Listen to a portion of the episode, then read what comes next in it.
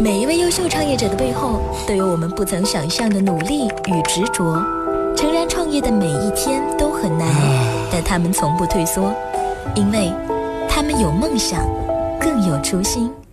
走进他们的故事，从此你的创业之路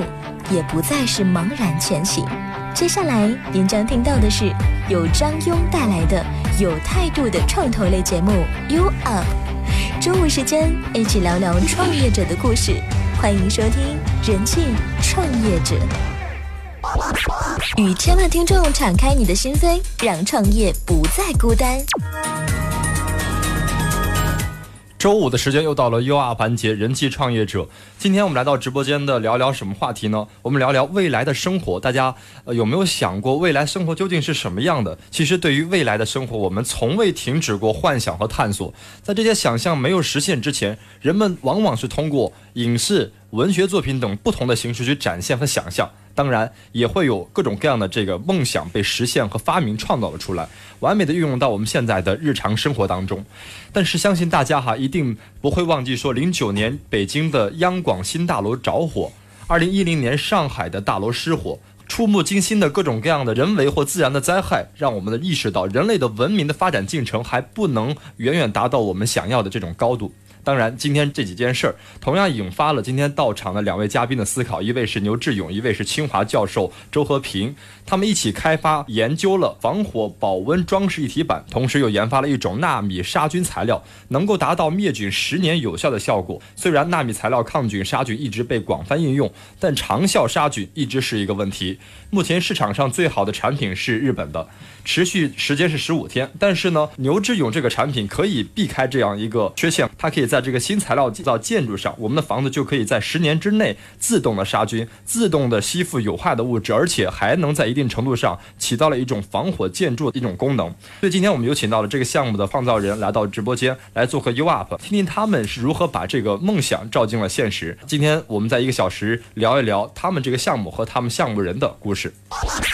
与千万听众敞开你的心扉，让创业不再孤单。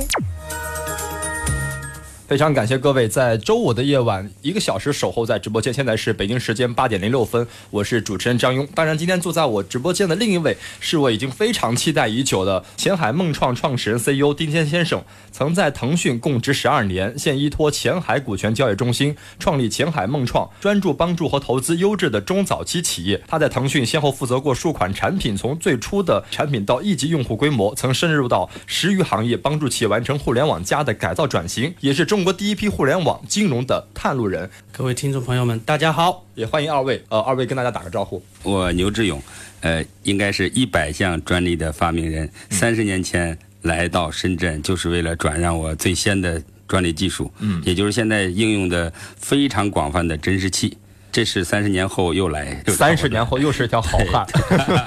三十年后变成小学生了，在创业路上是小学生，要三要五十五十岁之后才创业，因为前三十年要是一个学习积累，所以那个时候是专家，现在是小学生。专家到小学生的 转变，三十年，这个中间一定有非常好听的故事。我们一会儿来节目当中去分享一下。那我来仔细介绍一下牛志勇先生的这个创业经历和人生经历。他现在建立的是智聚华清纳米材料有限公司，董事长、发明人，清华大学。学非金属材料专业，曾任陶瓷研究所所长、建设部中国建材与装饰年鉴执行总编。国家标准外墙外保温系统标准参编专家，二零零九年全国新型墙体保温材料技术交流大会首席专家，植物科研成果二十余项，非植物专利发明七十余项，有过十万的起步，三千万的收入，哇，这是怎么做到的？一会儿了解一下。三十万投入当年三百万盈利的成功经验，也有很多倒闭失散这个合伙的失败的教训，我们一定要了解一下您的这个创业经历。我们再介绍一下另外一位嘉宾，跟他打个招呼。大家好。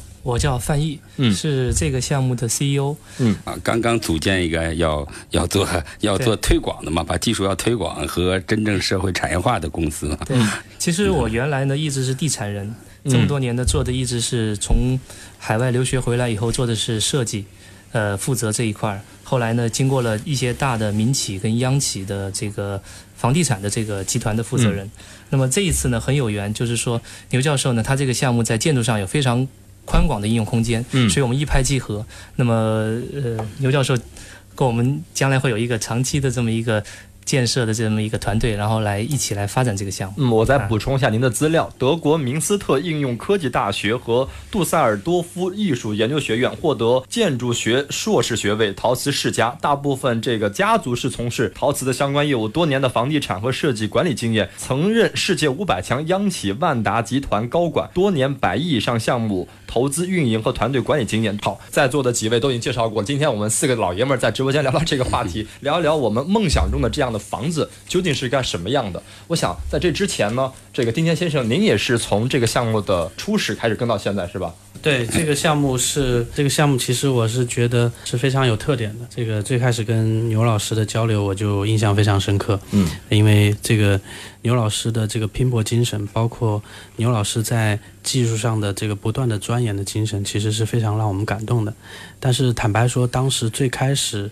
来做交流的时候呢，这个在他对这个专利的描述的时候，其实并没有能够把他背后的这个故事很好的表达出来。嗯，然后后面我们这个梦创这一侧听完以后呢，背后深度的了解去发，我发掘这个项目背后的一些亮点跟价值，发现其实是一个非常有潜力的一个项目。是听这么一说，不单是说我们项目是很有潜质，您这三十年的好汉怎么度过的，我也很想了解一下。包括您怎么当时从十万元起步做到了三年千万的收入和三十万的三百万的盈利，包括您的一些创业故事，能不能在今天的节目当中跟大家分享分享您这三十年怎么过的？是的，社会急需人才，我我们是第一届的学生，这样的话呢，就会很快，就会短时间的，呃，需要我们上去，所以呢，呃。呃，我觉得呢，不是我聪明，而是确实是付出太多了，也是呃，特别是这个清华的班主任啊，还有这个河北，我当时分在河北的嘛，这这些老师们，呃，时时刻刻的每个项目都去，哎、我我也是勤于好问，我一定是去要跟他们先去。呃，请教的，所以就很快我们就呃在实习的期间嘛，我就解决了陶瓷裂瓣儿这个应该是技术重大的难题吧。嗯。然后接着呢，呃，就很快就是陶瓷研究所的呃从实验室主任到研究所所长，做了十年。嗯。那么也就做了八年的所长。这样的话呢，呃，那个时候呢，就我记得最深的应该是我们用。一年的时间吧，大半年的时间吧，拿着这个呃美国康宁公司的这种高石英呃那个那个微晶玻璃的这个这个陶瓷，然后呢，他说他已经找过了五个国家，呃多少个厂家来研发，最后交了给交给我们，我们用了我大概用了半年的时间到啊到将近一年的时间吧，拿出来的样品，他们最后的实验报告写的是世界上最好的陶瓷，至今吧这个陶瓷的样品呃还确实是。非常的漂亮。那么后来在真正的在大生产上，呃，会有一些问题，所以就感觉这么付出这么多的努力，又不能付诸于大生产，这样的话就心里就很不舒服。还有第二个项目就是我做的一个陶瓷的锅，也是日本最好的，它当时可以做到三百度到冷水不裂，嗯，就是可以就呃就是以前的那个好一点的砂锅吧，嗯就是作为现代陶瓷，它不裂的要做到什么？要从那个冰箱里直接到微波炉。然后呢，直接去洗，要做到这种程度。然后拿回来之后，我们也是用了大半年的时间，我就把它研发成在实验室可以做到七百度到冷水不裂。在真正的大生产，我们已经搞了出口，那个时候已经做到了四百五十度到五百度的时候到冷水不裂，就等于是这个陶瓷锅可以烧红了，浇冷水不会坏。直到现在，三十年前的东西到现在还有，还有那么几个，而且呢，应该是到现在没有人超过。那么第三个事儿就是我八五年来这边，那个时候就是呃研发的叫陶瓷彩砂涂料。那就是要用烧结的办法，把沙子烧成各种各样的颜色，然后去做涂料。那样的话，把沙子烧成对对，把石英砂，石英砂是白的，就陶瓷的原料，把它烧成各种各样的颜色，这样去做涂料就永远不会褪色。也是这个专利来深圳的，来深圳那个时候这个深圳要一条街呀。那当时是上步区的房地产开发公司请我们来，而且还有一家香港很大的公司，这两家公司是我把技术转让给他们，才有了十年之后整个这个这个这个广东省。这个大的行业向北推进，一直到现在再看，这次再来呢，这个就三十年升级了。我们这次要做的，就刚才您所介绍的房子，要让它呃永远不脏，永远不褪色，要要把它做成纳米烧结的玻化时期。所以这次呃创业的目的，也是要把这种三十年升级的项目嘛，做得更好。您这三十年之内是一直在自己创业，还是在国家的某些研究所待过？对对对，我在研究所做了十年的所长，然后那个时候就是有过十万块钱，呃，做到上千。那会儿的十万可不是笔小数目啊！是的，是的，那个来的时候，那个时候是的，还有一个项目一次有三十万的技术转让费，就是四 A 废食，就是我们现在的洗衣粉里边的活化剂，也是我三十年前做的。嗯，所以这样的话呢。呃，是的，那个时候很富很富的，呃，那来到这里也是，这里那个时候转让这个陶瓷彩砂的时候是两万块钱一家嘛，那就是从这儿拿了四万块钱回去，因为确实很大的数。那刚刚，呃，我说，呃，九五年的时候，应该是这样的，应该是。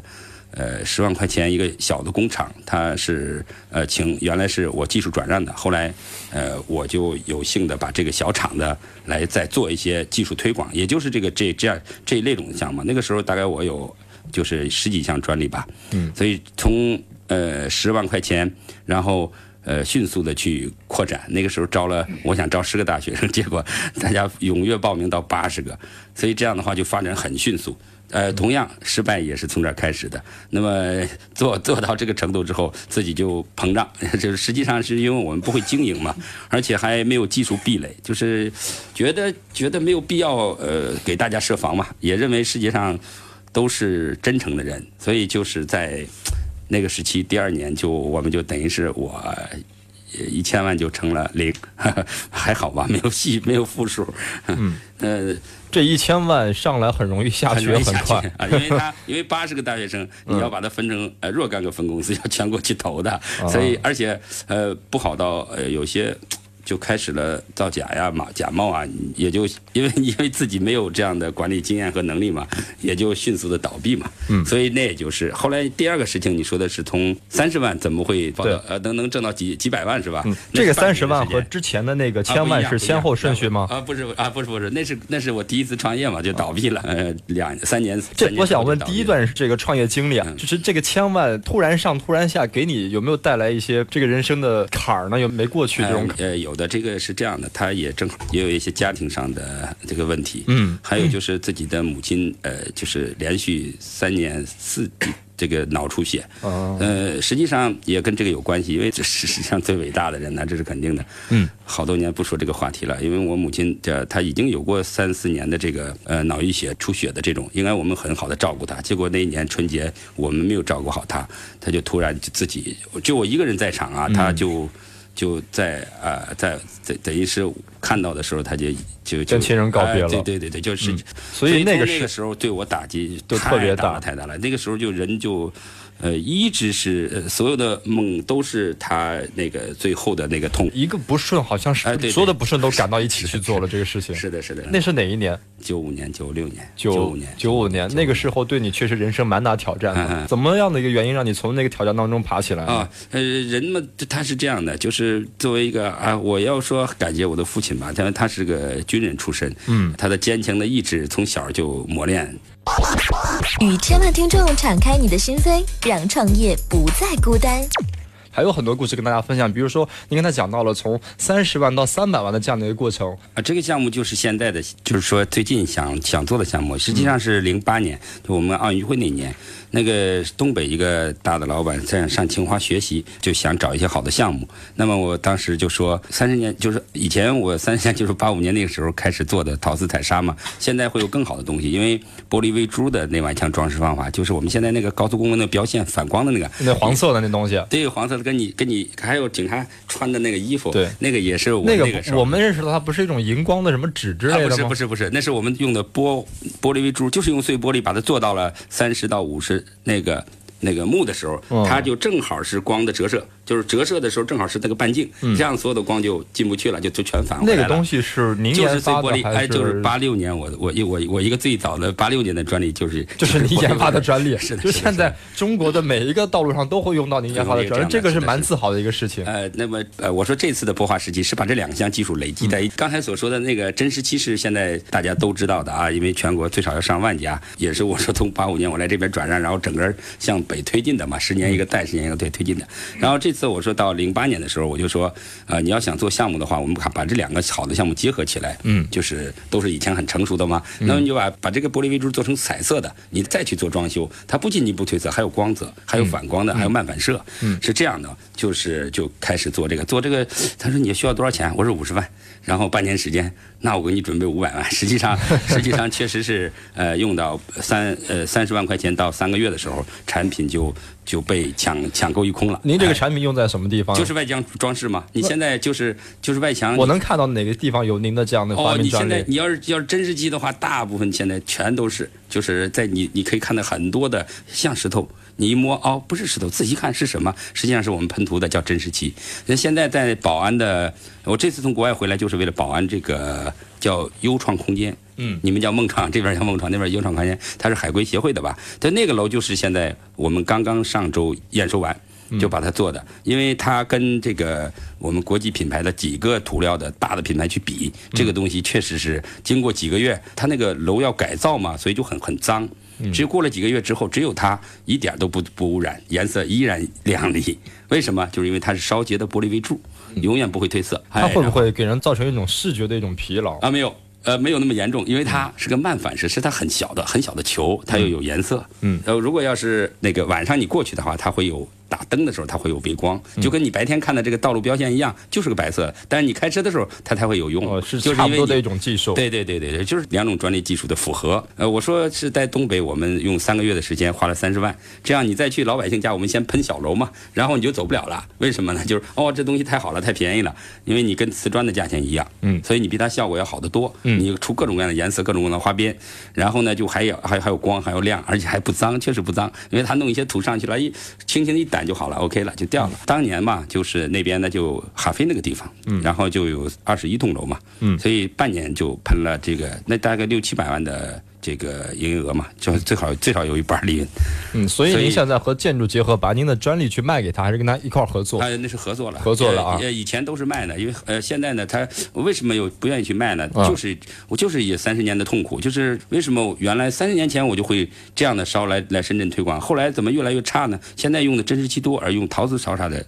用烧结的办法很少，就用天然的。还有一些人呢，就干脆就染色了，他很省事儿啊，嗯所以假冒伪劣就多。嗯所以我说这个过程也很正常，因为我中国三十年毕竟刚刚起步嘛，是所以他就从这个市场，大家也说社会有点浮躁，就是说以利益比较嗯为这个为中心嘛，嗯，所以就所以我们讲讲到，就是说您现在的创业其实是你人生当中的第三次创业了吧？对应该是啊，应该三十年的积累，所以说为什么会有一百项专利，会有会有很多很多的技术积累。与千万听众敞开你的心扉，让创业不再孤单。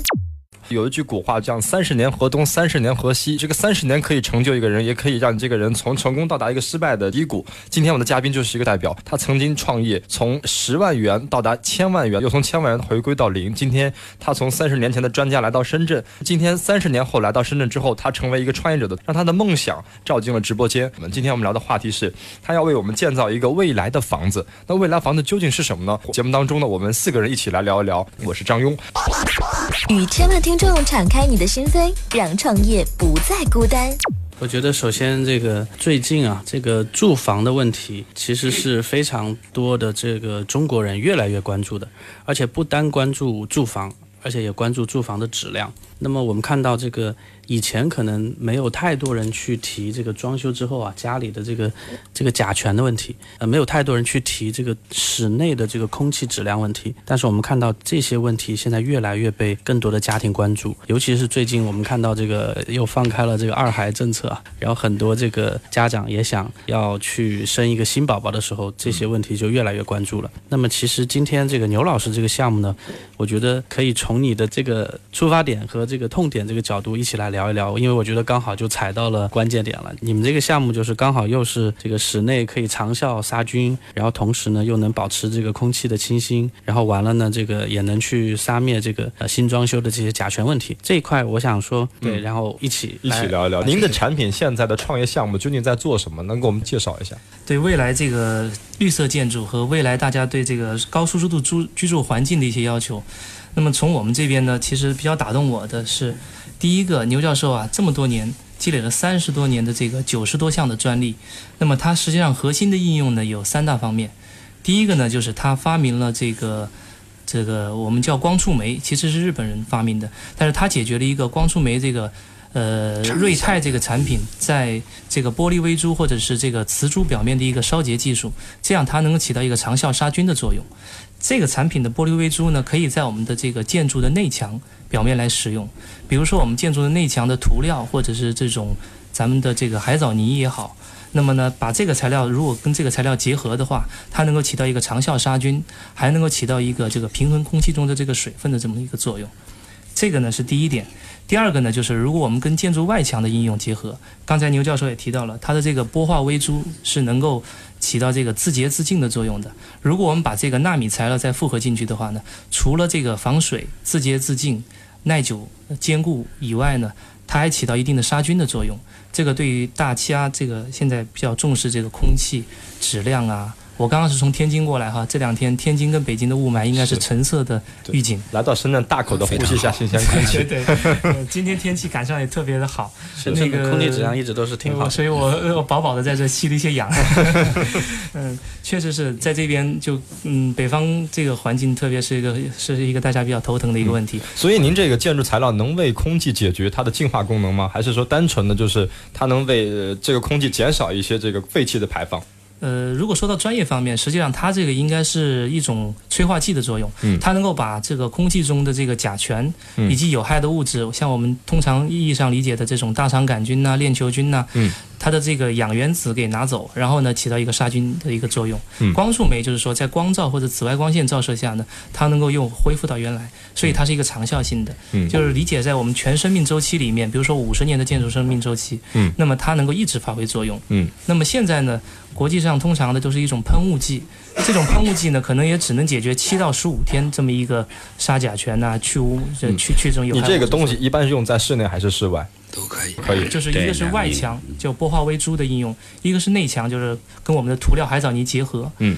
呃。所以这个呢，就是说为我们将来大家打造一个比较绿色的、高舒适度的这么一个室内的这么一个空间，呃，做一个前提的条件。对，刚才丁总也提到了，说现在的这个政策开放二胎了，包括我们即便不开放二胎，我们现在对于这个居住的环境和居住的这个空气质量要求特别严格。包包括我前两天在装修一套房子，我就特别害怕说有甲醛或有这样，就我不停的收到说，因为房子装修，因为家居的这个甲醛、木材的这这个涂料或者是油漆，导致现在这个家居的甲醛含量比较高。那您这个房子在一定程度上，比如说您这个材料用在我呢这个生活当中的哪一个部分，比如说我的家居当中哪一个部分会更适合去做这样的功能？呃，是这样的，现在呢，呃，市面上有很多这样的光触媒的产品，包括我们其实我自己汽车里也有用过，就是光触媒的这种喷雾剂，嗯，它喷在这个汽车坐垫表面，可能能够起到一定的这个去味道的这个作用，嗯，但是我们现在解决的是一个长寿。就是长生命周期的一个解决这个问题的一个方法。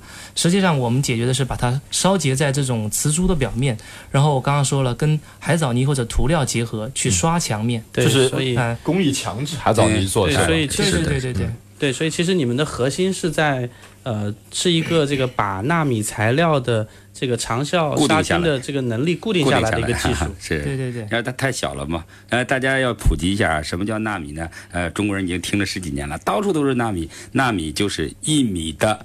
多少啊？然后一米的一千分之一是什么？一定是毫米，毫米的一千分之一什么是微米？微米的一千分之一什么才是纳米？就是毫米的一百万分之一，毫米的一百万分之一，大家想象一下，就那么小的。叫纳米材料，所以这个它是固定不住的，它会飞的。所以我们的技术是把它。这么啊，就是一个毫米的玻璃微珠，就相当于我们一个小米粒那样一个玻璃微珠，或者叫瓷珠，表面烧结多少个？大家猜一猜，使劲猜，四十亿呀，四十亿个纳米杀菌的东西放上去，这就是一个想象不到的场面。所以我三十年前在一个会上，八五年在一个全国的会议上，我说以后什么房子，我要一把火烧出一个陶瓷的房子，这个房子呃不仅仅是保温，当然了，还有包括杀菌，还有它的。就是这个整个别墅就是陶瓷的，哎呀，这这这啥？这回这回他问我什么时候烧啊？我说要三十年以后，现在三十年以后了。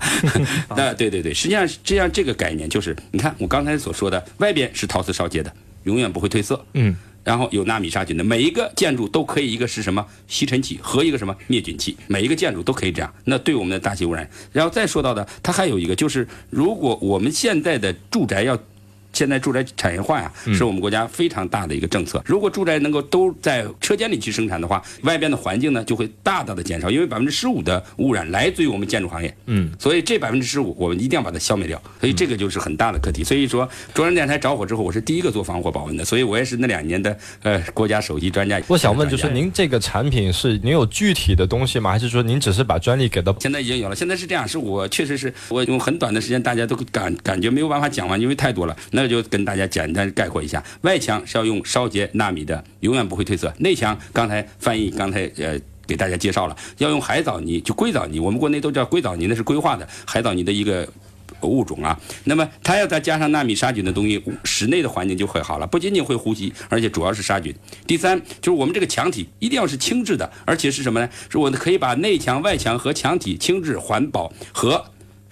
防火的东西依次做成，这样的话，现在我就在在在在做什么，在做住宅产业化，就是大家可以简易的时候叫拼装房，所以这个课题太大了。比如说，这我们国家都有很多上，就都很多大的公司做十年的研究，怎么没有成绩？我敢这样做。的确是课题有点大，太太大了。然后其实这个我刚才听完了，就是您说的这个有几个部分啊，第一个是说你把很多这个。这个就是通过纳米的材料烧结到了我们的这个一些材料的表面，然后从而可以实现这个这个长效。哎，可以十年以上。对对。现在已经八年、七年了。对，然后它可以应用的环境非常广泛了，包括这个墙体啊，包括室内、室外都可以。对对。还有各个领域啊，特别是呃，比如说空气啊，还有就是比如说医疗器械啊，呃。其他的这个家电家电呢，什么食品呢？对对，原则上食品的这个原则上，其实我觉得您还是在描绘了一个非常这个有想象力的这个未来的一个场景了。就是如果说足够多的房子的外墙可能都在用这种材料的话，其实是可以把空气的质量都对提到起到一个净化的一个作用的。那我觉得就是我们稍微聚焦一点啊，就是因为呃这个落地回。你的这个产品的本身，刚才其实我们聊的你的轻质房这件事儿，其实是一个综合型的一个技术的应用，其实包括你的三个不同的这种专利技术，包括你的外墙的技术，你的内墙的这个什么轻钢龙骨，然后加上这个特殊的材质，轻体啊，对轻体的这些技术，然后呃，我之前也听这个范总跟我讲到说，你们这个叫防火什么一体板本身防火保温是可以不单是防火，然后完了还能隔音。对，然后完了还有这个其他的这些功效的。那我想说，是不是范总，你可以聚焦一点，就是你们最开始这个产品究竟第一阶段提供的是什么，然后从哪里切入？嗯，呃，丁总问的很好。呃，实际上牛教授这边呢，我们后续呢可能会向这种研发中心的模式去靠拢，就是不断的做产品的迭代。但是首先第一步，我们切这个市场的话呢，会从这个三个方面来切。第一个刚才说过的外墙的玻化石漆，第二个就是内墙。纳米杀菌消毒的这种海藻泥，第三个呢就是轻体化的一体房。呃不不，那个一体板，对一体板，对，因为那个结构技术的话呢，可能是我们下一步研发的重点。OK，所以就是先做单品，之后再慢慢去去研发，去做这个梦想中的这个房子。对对，OK，你这个单品的这个应用本身的这个市场空间，我们是不是比方说先选其中一款，我们稍微可以展开一点？比方说就你的这个呃纳米小瓷珠这个这个案例，我我的理解应该还是比较清晰的了。可能如果是你把所有的混到一起，可能听众朋友们对听不都感觉是会有点复杂，不好理解。一头雾水，太多的东西。对对对，其实你这个纳米小瓷珠这个事儿啊，我我我我的感觉是，其实还是挺挺有意思的。嗯，那你们现在第一阶段从，呃，刚才你说到的，比方说把这一块的应用可以稍微的再延展一下。对，你们现在会会在什么场景去改变人类的生活呢？对，刚才说的就是未来的这个科技房哈，因为我从德国留学回来，德国那边呢，它有一个叫 passive house，就是这种叫被动式住宅。呃，这里面提到的就是说，大家要绿色，呃，要高科技，然后呢要高舒适度，然后还要低能耗。那么跟我们国家现在提提倡的这个就是低能耗，这个是相相相吻合的。那么我们现在呢，实际上聚焦在这个刚才说的纳米微珠这一块。纳米微珠呢，我普及一下，就是说我们实际上可以在任何的这个外墙材料表面去做一层涂层，这是一个单单品的应用。比如说现在上上成熟度很高的这种呃真实漆表面或者涂料表面，我们可以用我们的材料在上面附着一层来做，或者是我们直接把它做在真实漆一起来做。那么这两种产品都是我们比较成熟的产品。对，除了真石漆之外呢，就是就是我我的理解是因为应该其实你这个应用场景最广阔的其实在医疗行业。对的，因为它杀菌嘛。对，对。刚才说的是外墙的玻化时期，还有呢就是刚才说的，呃，实际上已经有这个人民医院，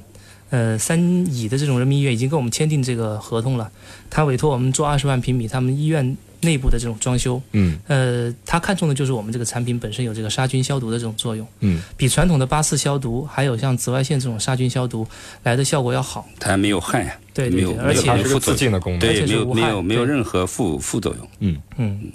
可能以后大家在医院就闻不到那种很怪怪的那种味道。嗯、对，就是一方面是说医院的话，另外其实就家庭的婴儿房啊，你要做一遍墙啊，或者是我们家里的就会好了。还有就是您应用都是挺丁总广阔的问的那些小的东西，就比如一个饭盒啊，我我我拿着。早晨第二天不能吃了，也喝奶打开了怎么办？只要有它一个小饭盒，你就可以解决这个问题。对对我在你的那个 BP 里有看到一张图啊，就是说这个两个饭盒的对比，一个是用的你们这个纳米抗菌的这个材料的这个饭盒，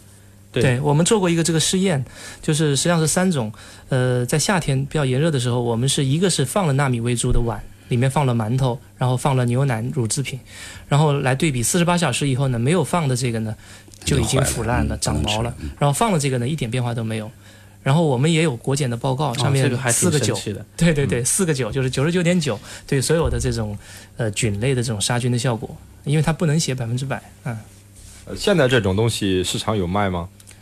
呃，啊，这种这种我们这种这种能够真正啊，我好像没有见到啊过因为因为好的东西已经说是呃日本的光储们已经十五天了，很厉害了。实际上我们这个已经七年了。对，所以其实你看刚才一聊这个，指不定做一个纳米抗菌的饭盒也是你们一对，个很一个好的案例小饭盒。对将来你的这个，比如说口罩，真的放一点的话，它的这个呼吸进去的就会被杀掉。就是您的这个专利的切入点其实是蛮多的。那我就想问说，您这个它的商业模式和盈利模式在哪里？呃，首先第一个刚才提到的就是为什么我们一开始选择建筑这个行业，嗯，因为它是一个生命周期比较长，另外呢，这个呃可能占用大家的资金比较多的一个项目。嗯，那么后一步我们可能会结合一些互联网的一种新的玩法，来单单点突破来来来做一些项目，甚至我们之前也想过做像刚才说的食品级的应用、医药级的应用，或者是大家的 to C 端的这种狗屋啊这种东西都可以。对，那你的应用场景这么多，所有的都你自己来做啊，对不对？不对，所以我们一定是也也经过一些老师的给我们指导啊，因为我们专业还是做研发，所以我们呢希望呢我们自己有一个研发中心，能够不断的把我们的产品完善跟这个。这个提高，那实际上有每一个领域啊，都可以让大家一起来做。所以，我们所有这些研发的，我们清华三代人跟我的老师，包括学生，这一起把所有的研发成果能够推向社会，真正这才有意义。那么，怎么推向社会呢？是一个合作的年代，能让大家这个行业的人去做医疗行业，建筑的人做做去去做建筑。明天呢，我就去中山一个涂料厂，就是让涂料的人呢都用到我的。我的理解就是，所以你们现在相当于是要把这样的一个技术输出，对对对对，是同时可能你们会有一个过程的这个产品，就是就是你刚才说的那个小瓷珠，类似这样的啊，有些核心的是要自己做，因为它确实很难嘛，有高科技的东西在。呃，我们也会设一定的技术壁垒，但是实际上，这个像刚才牛教授说的，这个这是一个合作的年代，是一个大家双赢的一个年代。所以在前期的话呢，我们也比较清楚的认识到，我们的优势实际上是我们的清清华的研发的这个团队是我们的核心竞争力。所以我们可能将来呢会吸纳更多的这种合作者吧。啊是，就从现在来看，就是你们为我们的未来的生活、未来这种环保、节能，或者是说净化空气这样一个生活，提供了一种设想，而变成现实的一种路径。到最后，我们真正能不能做到这样的一个，那这还需要很多的路去走。哎，是的，是的，我们要把我们的技术真的要门槛很低。我的技术哪里来的？也是学来的吧？真的应该回报社会，人生价值才有意义。是，我也希望说，您的专利拿到手之后，是从我们生活的每一个点，您去给他们去造福，把您的专利这个释放出来哈，更加的这个开放和包容的心态去分享出来，普遍到每一个行业。觉得这个专利技术加上传统企业本身的资源，其实是一个很好的路径。因为其实之前我有看到你们在做的一些事儿，就是当时也有去直接去建房子，而且然后那个房子的这个整个结构其实已经经都做出来了。但是你要想要量产的话呢，其实有时候啊，不是我们的事儿，借助就是大家的事情。更大的一个社会的资源，其实和他们合作是更快的，能够让你的专利技术造福到更多的人。嗯，很开心，这一个小时我们聊到了今天这个话题，就是未来的智能环保和家居这种生活提供了更好的方案。我们特别感谢今天来到直播间的三位嘉宾，一位是牛志勇，来自这个智聚华清纳米有限公司的董事长，另外一个是范毅先生，也是智能华清的 CEO。两位欢迎欢迎两位做客直播间，也特别欢迎，也特别感谢今天做客直播间的另外一位搭档的主持，来自梦创空间的 CEO 丁天先生。后天上午的十一点，这个 U Up 与您不见不散。